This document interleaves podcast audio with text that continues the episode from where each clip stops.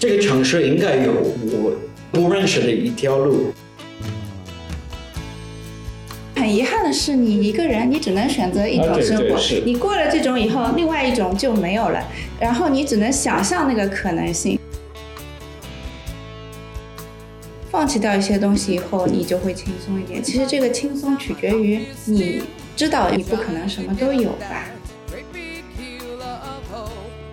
It sounds nice, but to live it is difficult. 听众朋友们，大家好，欢迎收听涟漪效应，我是小慧。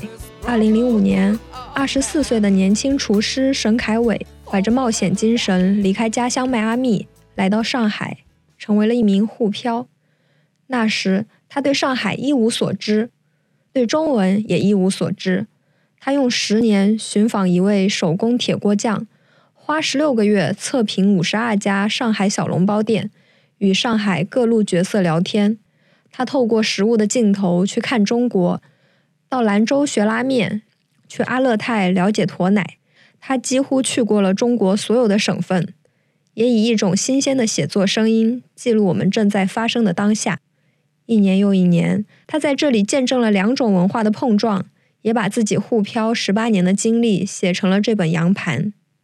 今天，我们就请来了这位迈阿密作家沈凯伟。以及出生在上海的两位作家顾湘和顾真，一起聊聊上海到底是座怎样的城市，在上海生活又意味着什么。那么，请几位嘉宾跟听众朋友们打个招呼吧。你好，我是 Christian Kevin 沈凯伟，来自迈阿密的作家。你们好，我是顾真。啊，大家好，我是顾香。我们那个会聚到这里，也是因为这本书嘛，《羊盘》，大家也都看过了，也都很喜欢，所以也想跟大家聊一聊这个书名。我记得这个书里面一开始的解释就有“羊盘”在四川方言里面是阳气拉风的意思，但是在上海方言里面是指外来人不了解本地的习俗。所以你们看完这本书又有怎样的解释呢？我很喜欢这个名字，因为这个名字有一种幽默感在，因为它本来是一个有一点嘲讽的，但也不是特别严重的那种，略有一点点贬义，就是说你是个外行，反正是个外面的人，不懂我们的行情啊，或者不懂我们的规矩之类的，用在这里非常的可爱吧。在看书之前是觉得非常可爱。然后看书之后吧，就觉得有一点点的忧伤，因为这个地方到底能不能永远的接纳它，是一个问号。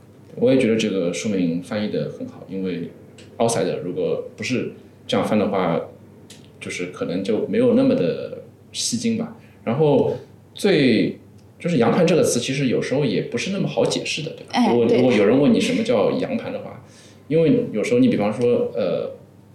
如果一个人他做出了一件跟这种内行的人非常不一样的行为，我们就会嘲嘲笑那人是洋盘。嗯。但其实你也是带着一点，就像就像顾翔说的，他不是真的在嘲讽他，其实有点嘲讽，但是主要还是有点可爱可爱的感觉。所以，然后那个沈凯伟又是外国人嘛，我觉得这个是一个双关的。这个书名翻得很好，让这本书就是你在网上看到什么的会很感兴趣。嗯。在上海方言里面有这样一个特定的词嘛？我之前还特意去问了上海本地的朋友，这个词怎么念？但是我一直发不了那个音。Chris，你可以发那个音吗？养步啊，养步，是不是这个？差不多吧，差不多吧。养不，养不，养不啊。我是那个不是上海人嘛，我没有听过这个词。我第一反应就是洋气。后面问了以后，我慢慢的觉得好像有一点懵懂在里面。啊，最后我看完这本书以后。因为它是一个厨师，就会联想到那个盘子，我就会想着它可能是盛盛满了食物的一个洋气的懵懂的这么一个事物，在你心里它是一个什么样的词？因为我真是羊盘，我不懂这个羊盘的刺。在出这本书之前，有被人称过羊盘没有，没有，我被尝过老外、外国人那个等等，没有没有被称。应该也不会说外国人是洋牌，一般来讲。哦，因为外国人他不懂我们这边习俗，应该是一个觉得是一个很正常的事情。嗯，对，所以也就你就不会去就是嘲笑他，对吧？嗯嗯。那我们都看完了这本书，不然大家先分享一下印象最深刻的片段是哪些？太多了，对，就都都都印象都很深刻只。能挑一个，现在就挑一个分享一下。那我就分享一个我觉得比较好玩的，就是 Chris 去那个兰州做拉面的这个这个事情，因为你在实践跟理论当中有很大的差距嘛。Chris 他很懂拉面的各个环节，他知道怎么做，也知道要放什么东西，也知道手法，对，是这样。还他也他也很懂拉面怎么吃，在那边系统培训了之后，回到那个上海嘛，呃，他就跟朋友说我我我会做拉面。然后那个朋友就就觉得你这个很厉害嘛，因为就是拉面这件事情，可能在外人看起来是一个很难的事情。肯定要你露一手。对，结果 Chris 他做了之后，就是发现失败了，然后失败之后他就说，因为我没有放那个是是什么来着？呃胖会啊，对，没没有放那个东西，然后结果就是放了之后还是没有做出来，对对，然后最后就没有办法，就是我失败了，但是 Chris 最后就很幽默的总结说，我懂得拉面的一切，但是但是我还我依旧拉不出来但是我还是拉不出来。那不像老师的？我印象很深刻的是，就是因为我以前上班的区域就是常熟路啊、华山路啊那边，就是可以经常看到很多外国人。当时也会好奇，就是外国人在中国到底在干什么，或者是外国人的生活是什么样的。之前有很多外国人写的也是中国的书，但是从那些书里呢，你看不太出他本人的生活，他可能写一些中国的风俗啊，或者是他观察到了中国的事情。但这本书给我印象很深的一点就是，哦，终于看到一个外国人非常坦诚的描写他自己的生活，以及外国人在上海是怎么生活的，而且他也会跟房东吵架，很麻烦的房东啊，或者隔壁邻居啊。还有租房子的事情啊，就终于知道了外国人在在中国的生活有了一些了解。嗯。我也是，就是以前会觉得他们的困境好像被隐藏了啊，对对对，有很多优待，只看到了这个，但是在他的书里面会发现，他们也是有很多在这里很困难啊事情，是的是的。或者是让人觉得跟我一样都是异乡人啊，到是的，是的，一个活生。生生的人，而不是只是他一个外国的身份写一个中国的事情这样。对对对，嗯然后我印象特别深的其实是牛油果阿姨和啤酒阿姨，嗯，我在他们身上就是感觉到，确实是那种女性的生命力吧。尤其是啤酒阿姨，她说她进啤酒就是因为我喜欢喝啤酒，你们就把各种啤酒都拿过来，结果那些供销商发现，哎，反正给他什么啤酒他都会卖，就全都拿给他，结果他越做越大，而且 Chris 也参与了他整个过程，这个时间段也让人觉得很微妙，就好像你参与了一个人他的从崛起到真正的成为一个企业家的过程。嗯，这本书写完以后，你最满意的是哪个部分？最满意的部分，嗯，最满意的那个过程中是写完，写完以后他没有这个压力，写好的以后是就是最满意的放下笔的那一刻 是最满意的时候。最满意的那个里面的什么？嗯，最难的一部分是关于我的那个离婚和嗯这些批评自己的，是对我的生生活、对我的生命有帮助。嗯，我不可以说这是开心的事，嗯但是我可以说，这可以说有帮助。嗯，就有点像你坦诚的面对了自己的内心。嗯嗯，而且帮助别人的那个那一部分，帮助那个牛油果阿姨，帮帮助那个啤酒阿姨的，这也是特别开心的事。这一部分我印象也很深，因为很多人写的时候他做不到这么坦诚，他会有顾忌，因为他跟自己的那个内心的关系太大，可能会考虑到一些很多问题。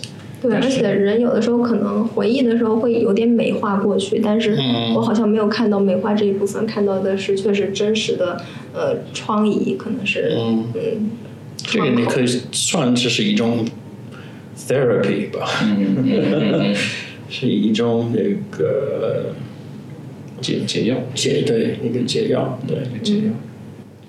感觉刚刚突然降到冰点了，有点开心。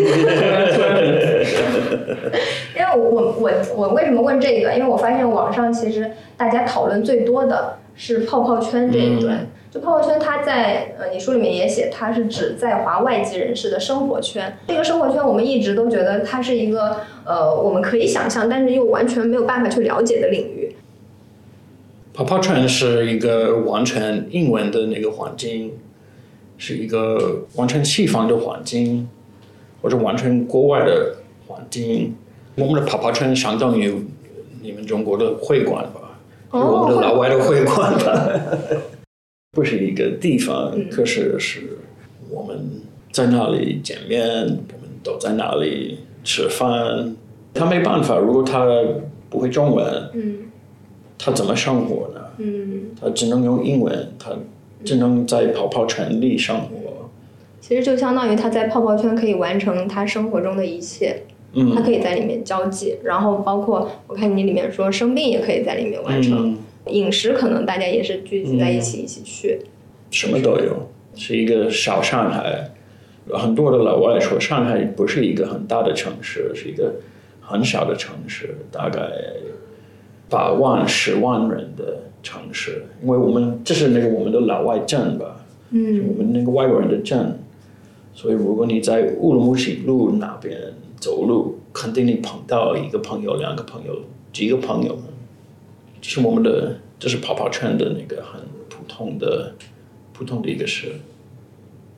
书里面我看到说，躲在泡泡圈里面生活虽然安逸，但是规则越来越霸道。然后就这个观察，你会觉得这些年泡泡圈有了哪些变化吗？越来越少。我记得上海一五年是最有外国人的时间，大概有二十万。当时有有几个跑跑圈，在那个大的跑跑圈里面有几个有这个跑跑圈，有那个英国的跑跑圈，有法国的跑跑圈，意大利跑跑圈，西班牙的跑跑圈。嗯。然后在意大利的跑跑圈里有那个北意大利的跑跑圈，有南意大利的跑跑圈。他们他们不要沟通，他们不要、他们不要 socialize。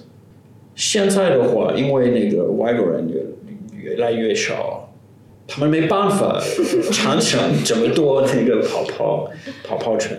所以小泡泡圈也有点相融的感觉。嗯，我听说有一个朋友，因为我我基本上那个很很早的九点十点睡觉了，所以我现在的夜生活基本上没了。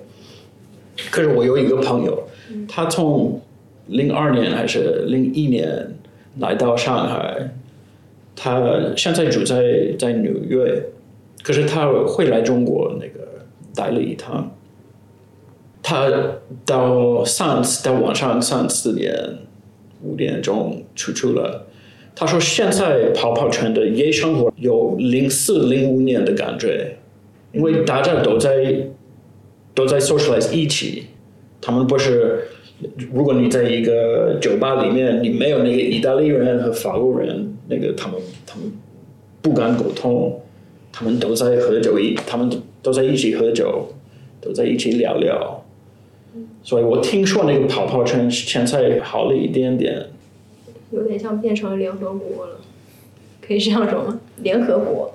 呃，嗯，我觉得还有一个就非常有意思的，就是来中国时间越久的人会看不起来的短的人，然后高层的人会看不起当老师的人。对，因为教英文是感觉是你本身就天生的，就是你本身的技能，你你这个技能，你这个 skill 不是练出来的，对对你教的是自己的熟悉的语言而已嘛，你根本就没有在中国获得什么变化，你你就是在教教英文。对然后然后如果你是对中国就是很有很有了解的，你就会就会分分这个等级，我觉得这个就蛮蛮有意思的。嗯，对嗯，原来互相之间会有这个鄙视链，就是我我之前是没有想到这个，我以为就是外国人他没没他不会有这样的一个一个互相之间的一个一个一个我们真的有一个那个 一个社会的叫什么社会的阶级，啊啊阶级对阶级，我们有自己的社会的阶级。嗯嗯，对，这个这这一点，这个我也是这里面比较印象深刻的一个一个部分。对我也是。对，我看的时候就觉得很有意思。嗯那我们就也问一个泡泡圈里面的问题，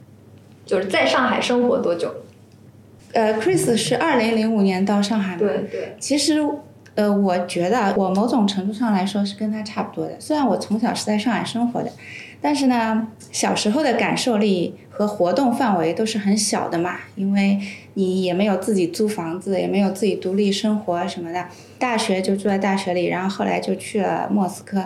莫斯科回来以后，我是去北京的，所以等于说我回来呃，作为一个独立要自己工作的人，其实也是二零零五年回上海的，所以是差不多同样的时期到了上海，所以我观察到的那些时代变化和它是同步的。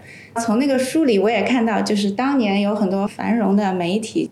另外，我觉得就是人和人的性格是不一样的。有的人是喜欢跟自己人玩，或者是安全的都认识的一些人，嗯，他出国了也是跟，比如说中国人也是和中国的留学生啊在一起玩。有的人就是会喜欢出去多认识一些当地人，了解当地的事情。然后我就觉得 Chris 就属于那种好奇心也很强，也很愿意跟他的外国人攀谈，这样。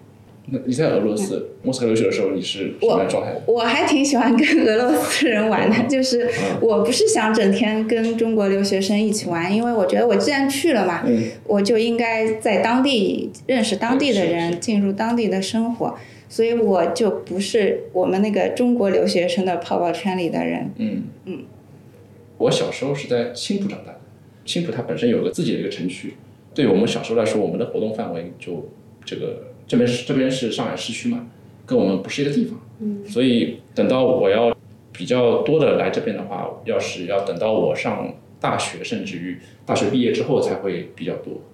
但是我们小时候就是怎么说呢？呃，可以从电视上或者说偶尔的进入城市来感受到这边的变化。比方说我们小时候放的电视，那个时候的电视剧它不是那个去那种影视基地采景的，它是实景。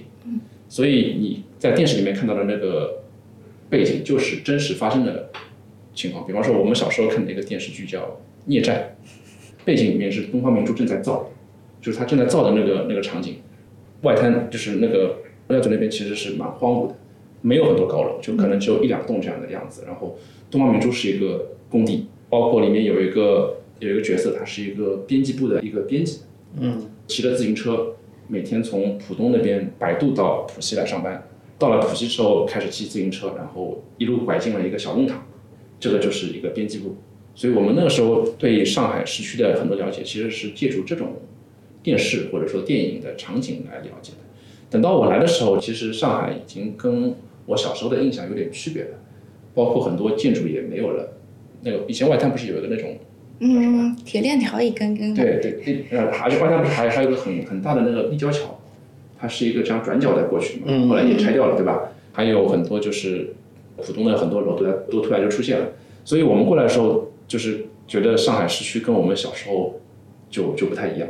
那 Chris 讲的是零五年到上海，零五年正好是我大学即将毕业的时候，所以我我跟故乡差不多，其实对上海的一些变化的感受。其实跟你这个书里写的时间上面也是蛮同步的，对。对对，他那个书里写他骑自行车嘛，就是在老城区的那种弄堂里面转来转去。小时候我家是在虹口区，我们那边全是弄堂这种，还有南市区嘛，就是南市区。当当中这些弄堂现在全是很新的地方了，以前这些小弄堂我还很怀念的，嗯。我是大概一四年来上海实习，后面一五年呃研究生毕业就留在上海了，所以其实差不多将近九年在上海。然后我其实之前跟同事聊天，他跟我一样，就是我们都觉得早年就我们小城市的人对上海的印象都来自郭敬明。你知道郭敬明吗？嗯，一个是。知道什么叫郭敬明？就我们都来自郭敬明笔下的那个火树银花。他描写上海就是一群衣着靓丽，而且一定要注明是穿了什么牌子、拿着什么包的年轻人。然后他在呃繁华的上海市区发生一些非常戏剧化的情况，然后同时对这个地方的描述就是火树银花。我当时就觉得哇，这个城市是火树银花的，而且包括那个时候有个你热播的电视剧是《孽债》嘛。我那个时候热播电视剧是讲上海的，是单身男女。我跟你有代沟。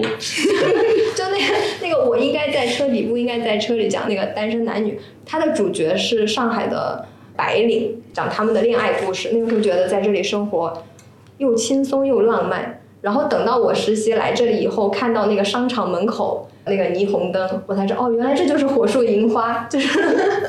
我对他的初印象是火树银花，但到现在他在我眼里也是火树银花。但这个火树银花就有点像一开始是雾里看花，到现在就慢慢的他在我眼里变得清晰了，就是我知道它是什么样的花，什么样的树了。呃，Chris，你是来上海的时候还是二十四岁嘛？那个时候你初印象是什么样的？然后现在你觉得他在你眼里又发生了什么样的变化呢？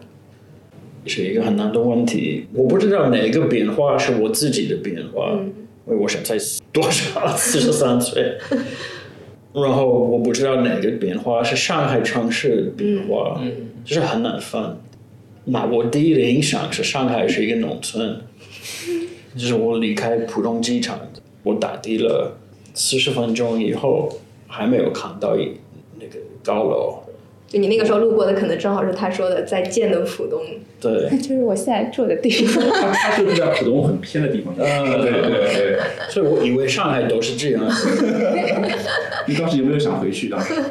没有，我我就觉得好，那是这样的，我待一年吧。就算是农村，我也要待一年。对对对对对。而而且 Chris 是从香港过来的，就对照就特别明显。对对对是。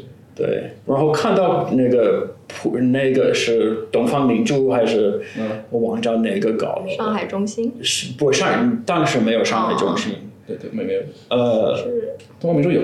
嗯，对，这是九四年对吧？九三年。东方明珠是九九五九六年造的应该。OK，差差不多九四九五的时候。嗯嗯。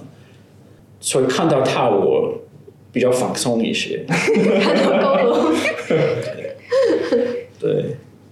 后来我也觉得上海是很浪漫的一个城市，嗯，是很有历史的城市，这很就是很早以前。对，没关系。你现在会怀念那个时候吗？刚到上海的那一年。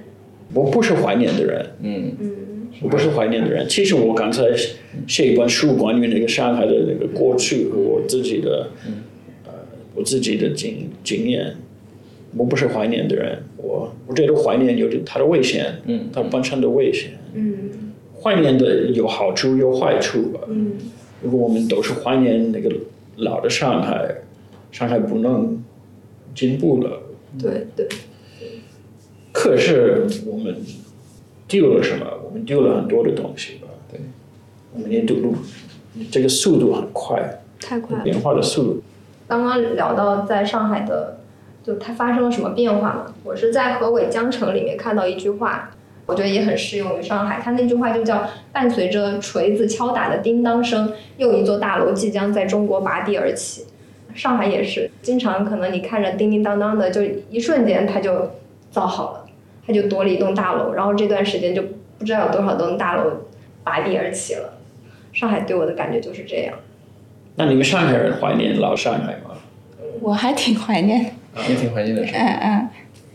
对，我就很喜欢那种小弄堂啊，还有就是那种可以摆到街上的吃面的那种，嗯、或者小摊头啊什么的。我是觉得本身的话，我们小时候的话，高楼大厦也有，但是这种也有，但是现在就好像这个就就很少很少。嗯、然后高楼大厦它还是在一直一直有一直有，本身它是一个并存的。现在的话，如果像 Chris 说的那样，晚上去骑车的话，可能会没有以前那么有意思。然后。没有没有那么多意外的惊喜，它现在都是很整齐的道路，那个楼里面都是上班族，下班之后就回去了，然后灯熄了，然后也没有那么多什么像牛油阿姨啊什么这种人，应该现在很少，所以它在这个高速发展的过程中就失去了一些让你生活变得更加有意思的东西吧。我还是怀念人，嗯，有点，我还是怀念人。怀念人，对但现在上海不是要那个新的一个 IAPM，不要新的一个商场。对对。我们我们要那个人对人的那个沟通和关系。碰到别的人，碰到有意思的人的体会，我觉得越来越难。我们不是说不喜欢现在的盒马了，不喜欢现在的美团了，但是我怀念的是以前在菜市场和人讨价还价这种交流，甚至可能买的多了，那个阿姨会告诉你，你不要拿那一摊菜，这摊菜是我刚刚放过去的，更新鲜一点。就他怀念的是这种人和人之间的交流和连接。我不知道是我的错误还是什么，可是我对那个 IAPM 的那个服务员不感兴趣，嗯、我不感兴趣他们的生活是什么样的。啊，对对。可是我对牛油果阿姨我我感兴趣，对这类的人我我感兴趣。嗯，如果我们都变成白领，那我会写什么？对对对对。而且像牛油果阿姨她的店就是她这个人的一个延伸，对吧？嗯就他一个人的眼神。嗯但是 IPM 里面的电影，他的他跟后面的东西它其实没有关系。嗯那东西其实换一个人上去卖也是一样的，其实。但是牛油果阿姨她的，因为它的属于各种各样的香料，嗯包括啤酒阿姨她各种各样的啤酒，其实都是她这个人的一个，，是他带来的。她这个人就是因为因为她这个人存在才会有这些东西。嗯，对，我觉得这是不一样的。那聊了这么多怀念的东西，那我们聊一聊，就是你觉得有什么是在这个城市没变的吗？我查到说，为了留存上海这个地方的历史风貌，它其实是有六十四条永不拓宽的马路，所以他们才没有被城市化的建设浪潮吞噬。这六十四条马路像那种毛细血管一样，你可以看到很多人的连接，不管是早起的菜贩，或者是《爱情神话》里面每天都有 coffee time 的那个路口的鞋匠，或者是刚刚提到的呃 IPAM 里面的白领，或者是像 Chris 这样的世界公民，大家都在这样的毛细血管的马路里面穿梭，都在这里面流动，自然而然的形成了这个城市的一部分，也是这座城市的烟火气。我觉得这个是一直都没有变的。我觉得没有变的是上海人还是喜欢赚钱。我自己赚不了钱，我是作家。如果要赚钱的话，我要选择另外一个一个 career 吧。上海人我觉得还是挺包容的，他对各种各样的存在会比较包容一点，他、嗯他觉得都都 OK 吧。既然聊到这个，那我们可以先聊一聊上海有意思的马路。你们有自己逛着觉得很有意思的马路吗？我以前租房是住在那个愚园路，我就觉得蛮喜欢那边。那个时候他人没有那么多，以前那边其实也有店，但是其实蛮蛮少的，而且有的店都是那种什么五金店啊，什么小龙虾啊，什么都是看着有点破破的。包括那边的红叶花园里面也有很多闹中取静的住房，里面住的人看着也是很神秘的感觉。现在的话，我感觉过去路上人很多，去了一次之后，我可能是我自己的问题吧，就是我觉得我就不是太再想去了，因为跟我以前的那个记忆里的东西不太兼容，就对。对，甚至他没有传承之前的那个你喜欢的东西，它好像全都没了，不是变，是甚至是消散了，它样子其实没变，就是它的那个气息变变了，气质变了。气气质变了，我觉得是这样的。但是可能现在的这种网红的马路，它就是这个样子的，所以像武康路可能也也都、都是这样，以前人也不应该不是太多。就是从 Frank 那个啊。面包店开始对。的。我以前觉得永康路是非常特别的，可是就是那个永康路变成一个老外街之前很很久以前是零七年零八年，永康路是一个菜市场，当时我觉得在内环内，嗯，所有的马路我都逛过了，可是我不知道为什么我没有去永康路，我看到它。我从嘉山路看到了，我从上阳南路看到了，我没有穿过，我保留它。我不知道为什么我保留它，我觉得那个这个城市应该有我不认识的一条路，我不要完成这个城市。我觉得那个永永康路变成这样的这样的路是太可惜了，不是因为有很多的那个不好的行为或者什么的，都是因为我。我必须去，所以我可以说那个内环内没有一条路我没去过。我印象最深的还是山阴路吧，因为那是我小时候生活的路嘛。哦，那边很多小洋房，哎，对，就是那条路还保留着路两边的洋房，然后那个法国梧桐也很漂亮。那条路上还有一个著名的吃小笼包的店嘛，就是万寿斋。万寿斋，万寿斋旁边是我的小学，旁边还有一条甜爱路，这个名字也很好听。对对对我就觉得那一带相对来说，它又很热闹，又比较安静。它很神奇的是，能够给人一种又热热闹闹、熙熙攘攘，就看到有人到对面去买点生煎包子啊、生煎馒头，还有什么三黄鸡，生活气息很浓郁。但同时，你又觉得这条路还蛮安静的。那些洋房配的那个树，还有那个阳光，你就觉得这是一条生活的路。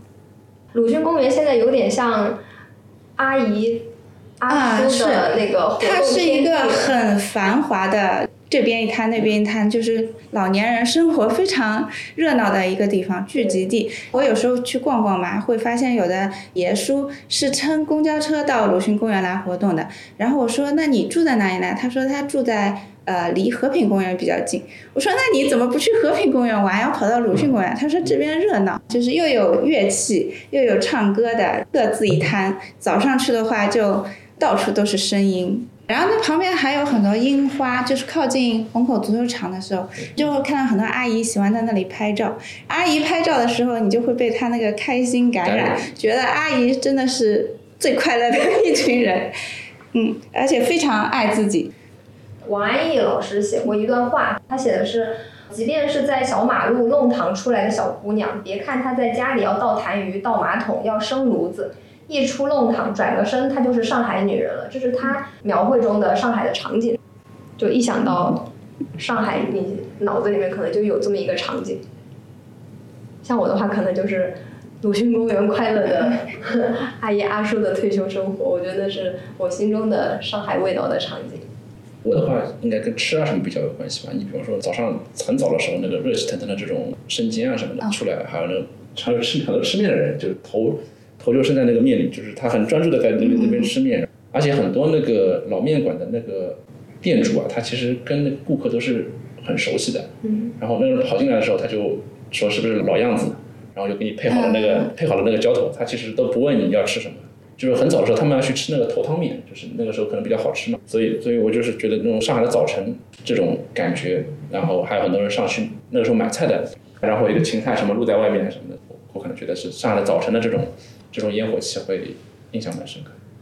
啊，我就觉得上海有很多爱漂亮的老阿姨啊，就像你刚刚说的，她可能又要倒马桶，但是现在没有倒马桶这种事，但是她可能家里确实就是小小的，尤其是她如果没有搬家的话，她还住在老城区的话，有可能弄堂里的房子就是很小的，并不像有的人觉得啊，你过着就是怎么样小资生活，家里是多么光鲜亮丽，但没有，她可能住的是小小的，然后她是要去烫头做指甲。就是对这个美的追求没有放下，但是他那个烫头价钱呢，可能也非常的便宜。就是老爷梳剪头可能五块钱，他烫个头可能就十五块钱这样。嗯，但是他们都就是打扮的美美的，你有时候看到他们这种生活的镜头，也蛮被感染的。而且他们打扮好还要去跳舞的。那 Chris 呢？有可能是九幺幺的打扮，淮海路那边的那个两。九幺幺晚上，嗯，两层的那个哦，那个双层双层的大。你会坐着它是环游上海一圈吗？我有时候我不会。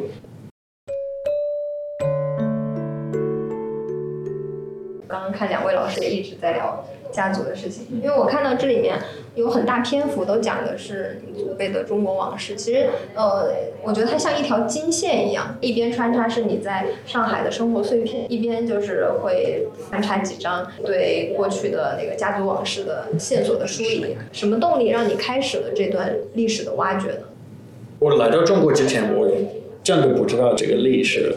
零六年，我妈妈、爸爸、姐姐来到中国。妈妈说你要看外公的那个脚踏，我很吃惊了，不知道我那个外公跟中国有什么关系。从这里我意识到我们的家族有这个历史，可是在我的脑子里面，我把它放在另外一个地方，我没有注意到这个历史。是因为写这本书开始去挖掘这段历史。对对对对。中间有遇到什么困难吗？因为我感觉整个历史其实非常的丰富，但是你像我们的话，想要挖掘家族历史是一个非常困难的事情。我一开始我跟一些的呃 historians 怎么说呢？历史学家。呃，对，历史学家沟通了，他们说哦，你一定要回到美国来看这里的资料，要花一年两年左右。当时是二二年的春天。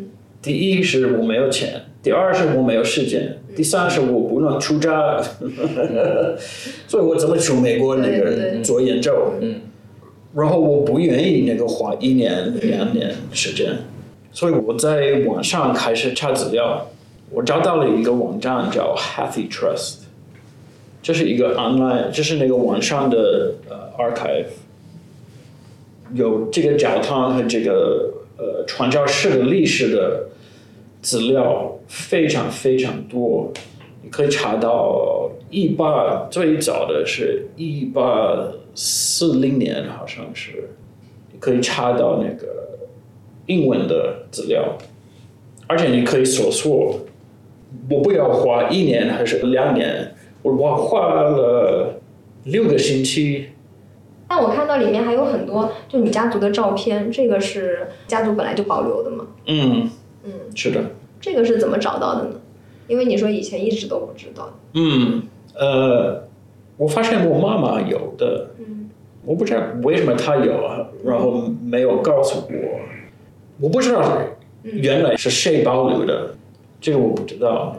可是我现在在上海有的，在我的在我的房子里有嗯有那个所有的照片。嗯，就好像我要开始搜索的时候，好像所有的信息突然就涌过来了，这是一个觉得很幸运的事情。嗯，嗯，那两位老师也都是写作者嘛，你们会有那种要挖掘自己家族往事的这种冲动吗？试图了解过一下下，对，但是觉得太复杂了，那个历史。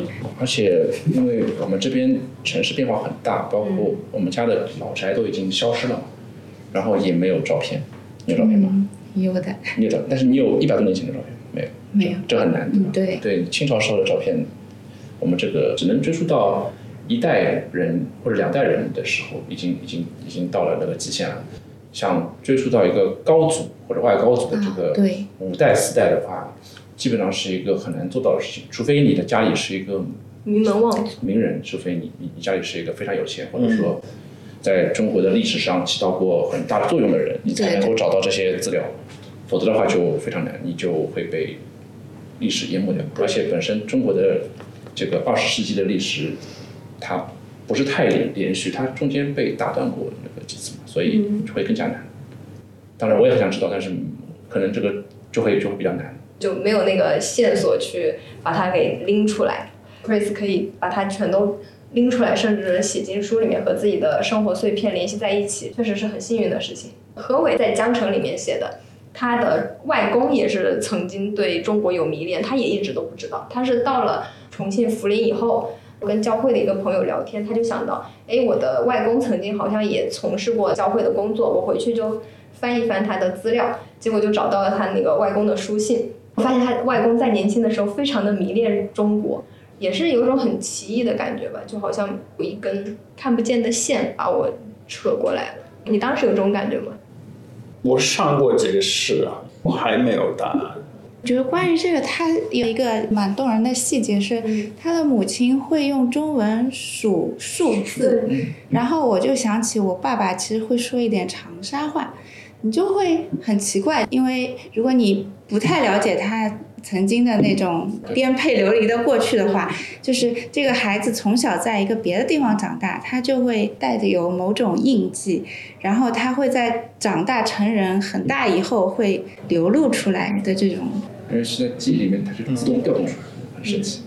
可能还要很久的时间才能有答案。所以其实 Chris 的外公和曾外祖父，其实他中文应该都是第一语言，相当于是。是母语，他中文是母语，对中文是母语。对啊，对，所以才可以在二战时候可以去做翻译啊什么的。这种应该嗯甚至还跟北京大学医学院有，对，其实有些关对，系其实北大的创始人是英瓦，相当于是如果真的非常了不起。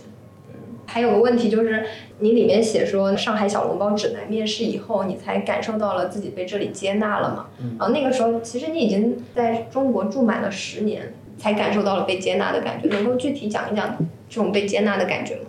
我苦了。呃，从零五年到十五年，我基本上都在跑跑城里。有时候我离开跑跑城，那个中中国的别的地方，可是我生活在跑跑城里。当时我在一个办公室工作，是一个房地产的公司，我是一个编辑，一个研究编辑。我跟我的同事、我的同桌一点的关系也没有了，没有交流。没有交流。当时就是四月份十六号，我在写一个文章，还是我在工作的时候，有一个同事问我：“你是写小笼包的吗？”就是他们第一句告诉我，就以前从来没有过交流，就突然问你，哎，你是那个写小龙吗？对对对。然后我的那个同桌说：“啊，是你吗？”是他是他是他是他是他，他们都认识我。dumpling man，对对对对，就那一刻就觉得啊，我被接纳了。对我被接纳了。那你现在觉得上海对你来说是一个什么样的地方？它可以称为家吗？有家的感觉吗？呃，当然有，当然有。对，不是我第二家，不可以说是我第一家，就是我的家。两位都是本地人，你们会怎么看待这样的接纳？比如说，你们会对其他外乡人产生这样的接纳吗？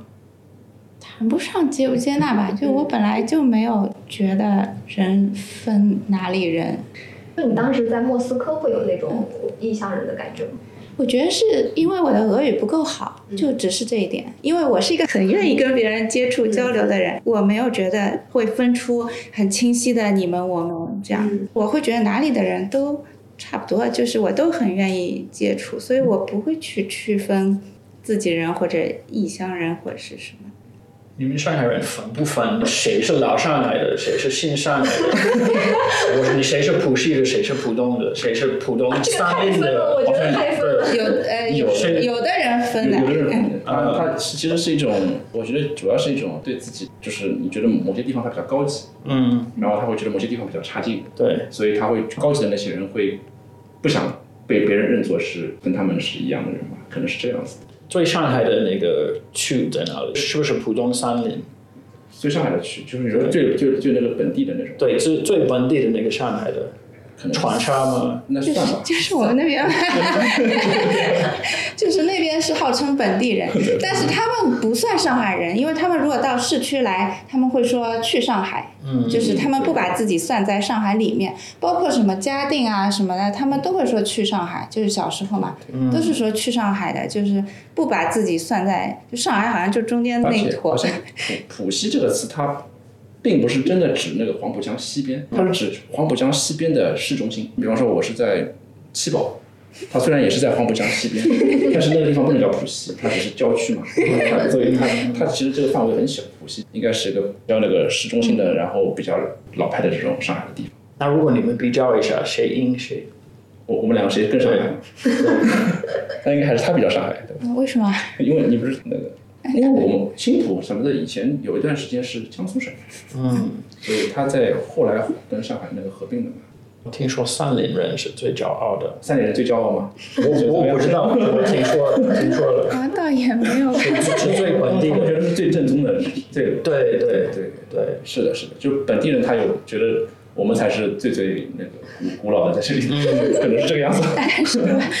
但是我觉得现在年轻人都还好，他嗯年轻的一辈他不会太在意这些东西。那你之前说，假如你在真正的中国过了糟心的一天，你会想要回到泡泡圈里面，所以你会觉得泡泡圈给了你安全感吗？当然了，这是我们为什么待在泡泡圈里，因为是会安全感。感感觉到安全，对对对，泡泡圈外都是有危险的，都是有陌生的未人，知的。未知的，对。那现在你生活中的安全感，你觉得来自哪里呢？因为中国上海没有真的没有墙，这是为什么我觉得上海是非常有安全感的。嗯你是反呛人士，对，那两位老师呢？我之前问过很多人这个问题，我自己也在想我的安全感来自哪里。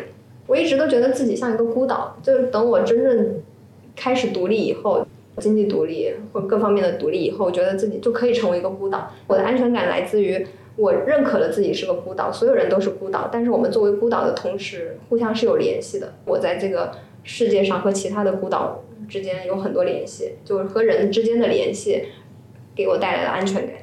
我问了很多其他人，呃，最多的一个答案你们知道是什么吗？他们说是钱，钱给他们带来了安全感。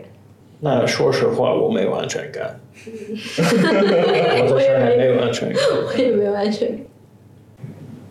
我觉得就是嗯你你内心的这种流动啊什么的有呼应，你会觉得有点安全感吧。如果这个孤独，它不一定就是你就一个人待在那里嘛，没有人关注到你，或者说没有人他跟你有这个一些呼应的话，你就会觉得特别孤独。哪怕有回应给你安全感。这种这种的让我觉得有点安全感，就是有有人他挺在意你的这个想法什么的。我没有什么安全感有安，全感。没有没有很强的安全感。嗯，我总觉得你是一个安全感满满的人，啊，因为你的生活就是有自己的兴趣爱好，然后有一群确实很关注着你的人，然后同时还有猫，因为因为它很很好，很有很有意思啊，就是对你的生活它很好笑，就是它那些写的东 西非常的稳定。但是我始终觉得生活不够稳定，我没有觉得很定下来。需要稳定下来，你才会有安全感嘛。倒也不需要，我觉得是需要是我想怎样可以怎样的那个选择的自由，嗯，啊、倒不一定说就要稳定下来不动。你们会觉得上海跟其他地方相比，给你更多的安全感吗？那会啊，首先它肯定是我的家乡嘛，嗯这个还是不一样的。，Chris 呢？因为上海的医疗系统和之类的那个基础设施是比较比较好的对。城市建设是不是？对，我的话也是因为我的联系是在上海，所以我会觉得确实上海给我更多安全感。嗯那你在书里面写到说，你和泡泡圈的朋友们其实是来这里寻觅一些在故乡找不到的东西。你现在觉得自己找到了吗？然后你可以具体的聊一聊找不到的东西是什么？adventure fun。我们那个叫玩儿的朋友，他们都走了。嗯，如果你要待在这儿，你要寻找另外一个东西，寻找意义。所以我的目标有变化了。是什么呢？我的目标是把中国的那个饮食文化的知识推广。之前也看到你有说过自己留在上海的原因越来越清晰嘛，就是想要把中国的美食、中国的文化翻译给美国人，甚至是更多世界各地的人。这种可能不只是文字上面的翻译，你是希望能够让他们有那种信息的代入感。这种代入感是具体指什么？代入感是就是他他们怎么样能够超越文字的，更好的去理解你想表达的东西。是通过 YouTube 拍视频。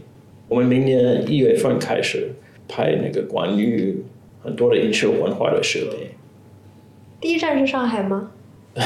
第一站是青海，青海 对，青海青海拉面，这是一个那个 pilot。呃，第一站有可能是关于小笼包，所以有上海，有常州，有南京、杭州、福定、开封。有点相当于关于中国美食的一个纪录片。有点像，可是有我自己的视角。好，到时候会想要看。两位老师现在生活在故乡嘛？你们会有那种想要去寻找故乡找不到东西的冲动吗？比如说你那个时候去莫斯科，你觉得是去找上海没有的东西吗？我其实一直挺想去各个地方看的，但是，呃，命运是很偶然的嘛，也就是我二零零五年养了一个猫，然后导致我 就是很想到处去的这个念头被压抑住了。但是也也挺好，就是我收获了另外一份爱，但是我就是不能到处乱跑。但是我当时真的没有想到，就是你养一个猫，从此以后就会改变你的人生选择。所以这也是我看他那本书的时候想到的一件事，因为他一开始只想来中国一年，对，对，就是你并不会想的很长久，说我的人生要怎样规划。就像我偶然养了一个猫，我本来是一个非常喜欢旅游的人，然后呃，猫幼年的时候我还可以经常出去，但是后面它年纪渐渐大了，我要喂它吃药啊什么，就越来越难离开这里啊，我就觉得我就。完全被它，就是后面这这十几年人生是被被它改变的，那我也不知道，就是走一步算一步走到现在，所以嗯，就是也是我很喜欢他那本书的原因嘛。比如说，我第一次通过他那本书知道外国人是要一年，呃，就是每年签的，所以你就不能很长久的规划你本来要怎么样，就是又又有点意思，又有点无奈，就是都有的两两种。对，我也觉得这个一年一签其实让 Chris 可以更加关注他这个短期之内要做的事情，因为很多人他其实可能他的规划很完备，他想的是我这三年要干嘛，我这五年要干嘛，但是这个如果你说我每年要干嘛，这会让你的一方面来讲你可能觉得很不安定嘛，一方面其实你也可以以这种方式就获得更多的这种冒险的，或者说你你你可以做更多的事情，有可能，因为你比方说你三年的那个计划，你如果你最后没有成功呢，你其实这三年你就是在为这件事情而而奔忙嘛，所以我觉得这就给你的生活就是变得完全不一样。其实我我也觉得，就是如果我可以去周游世界，也是一件很好的事情。如果我可以去像 Chris 一样，从上海开着摩托车，就是一路去西藏三幺八国道上这样，其实它本身也不符合我会做的事情，但是我想成为的人跟真实的自己，它本身它就是有一个错位的。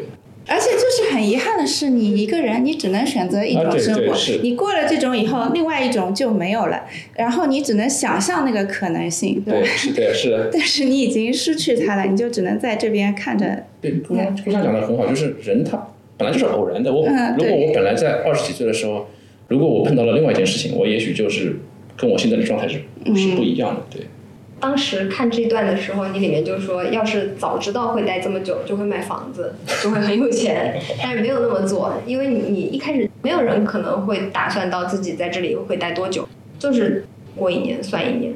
这样的心态有没有改变你的很多人生规划，或者是他帮你做了很多决定？就是你有些可能犹犹豫豫，结果你发现我可能只有一年了，那我就要在这一年赶紧把这个事儿给做了。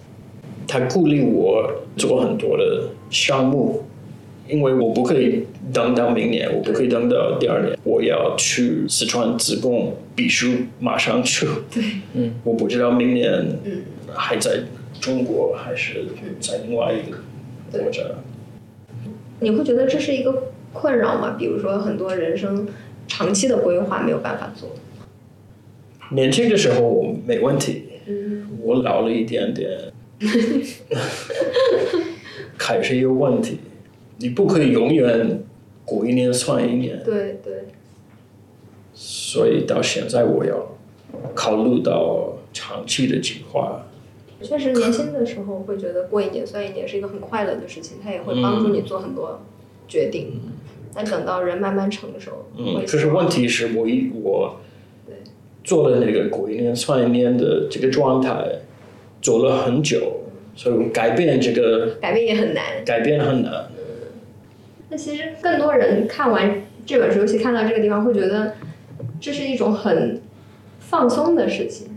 我生活就像玩游戏一样，这是我们那个实习生讲的。有的时候他自己也会觉得，就不管是自己还是其他人都活得特别用力，就是你一一定要觉得我要做点什么，或者我要留下什么。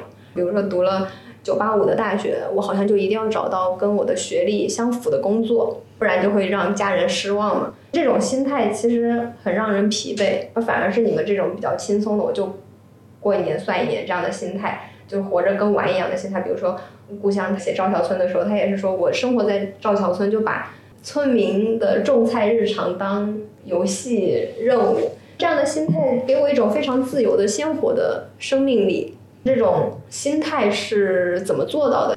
其实也没有那么轻松啊，就是你不能全看轻松的那一面。对就像 Chris 的书里，我觉得其实活得蛮累的。你并不是说我们过一年算一年，就是完全说非常放松，没有任何负担。有一方面是没有办法，你知道吗？就是比如说，我会觉得城里房子太贵了，于是我就到乡下去住了。然后很多东西也不由得我，但是你可能只能选择放弃掉一些东西，就是你不能什么都要嘛。放弃掉一些东西以后，你就会轻松一点。其实这个轻松取决于你知道你不可能什么都有吧。如果你每年都要想办法在中国留下来，其实我觉得对我来说，如果是我，我我心里其实是会很不安的，而且我会觉得啊，那我如果这件事情做到一半还没做完，就要走了，那怎么办？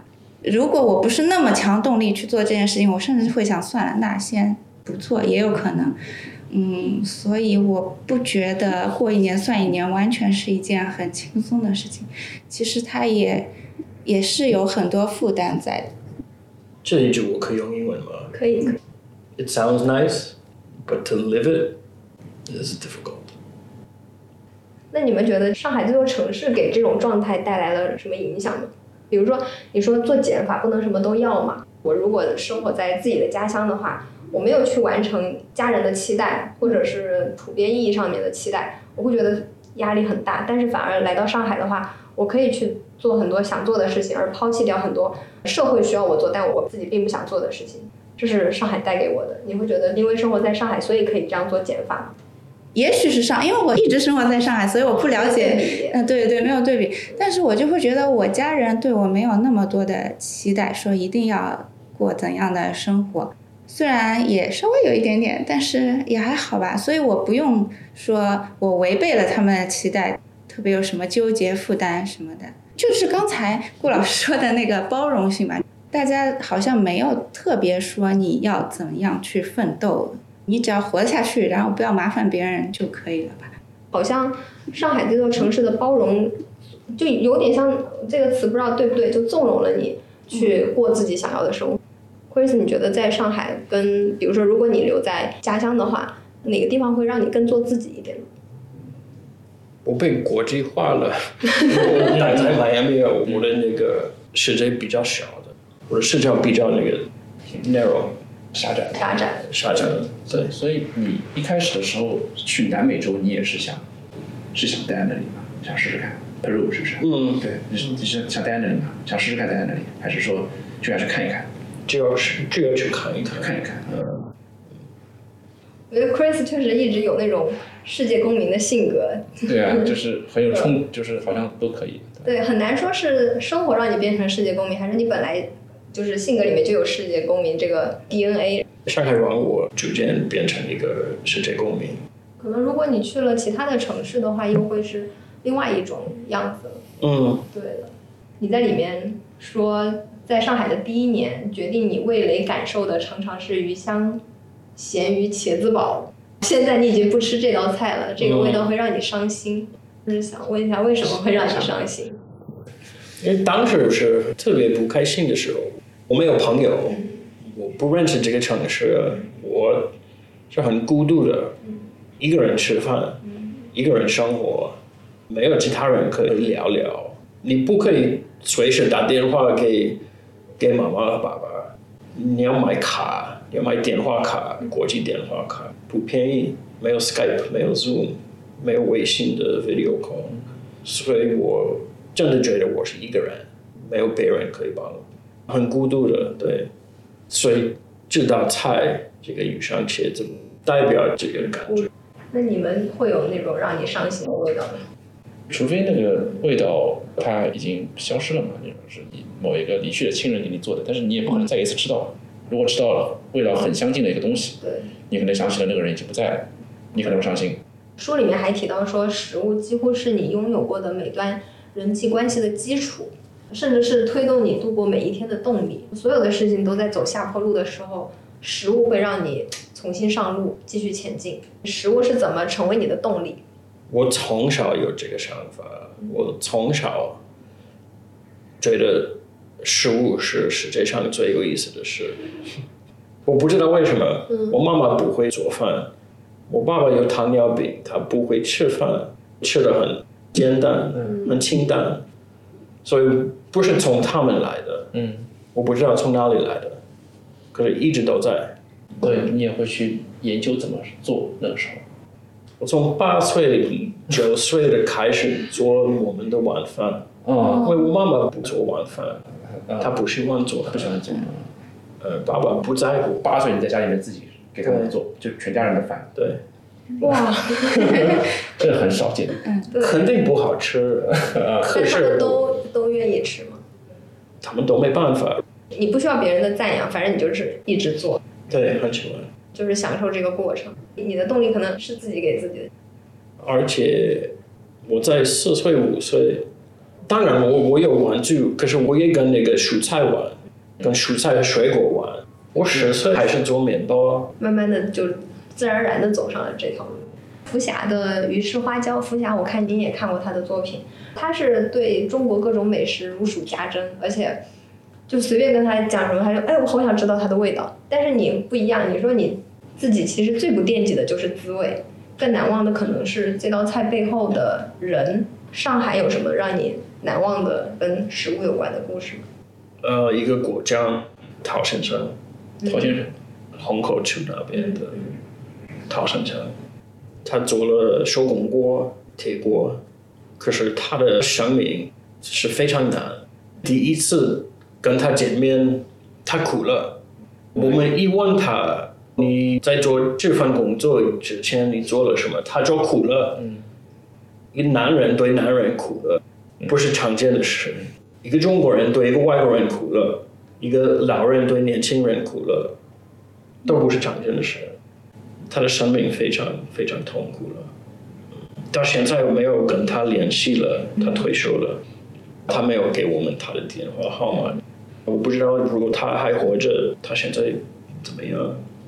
他在你面前哭的那一刻是很让人震撼，可能那个哭的样子会一直记在你心里，看到他哭了，我要哭了。可能会被感染。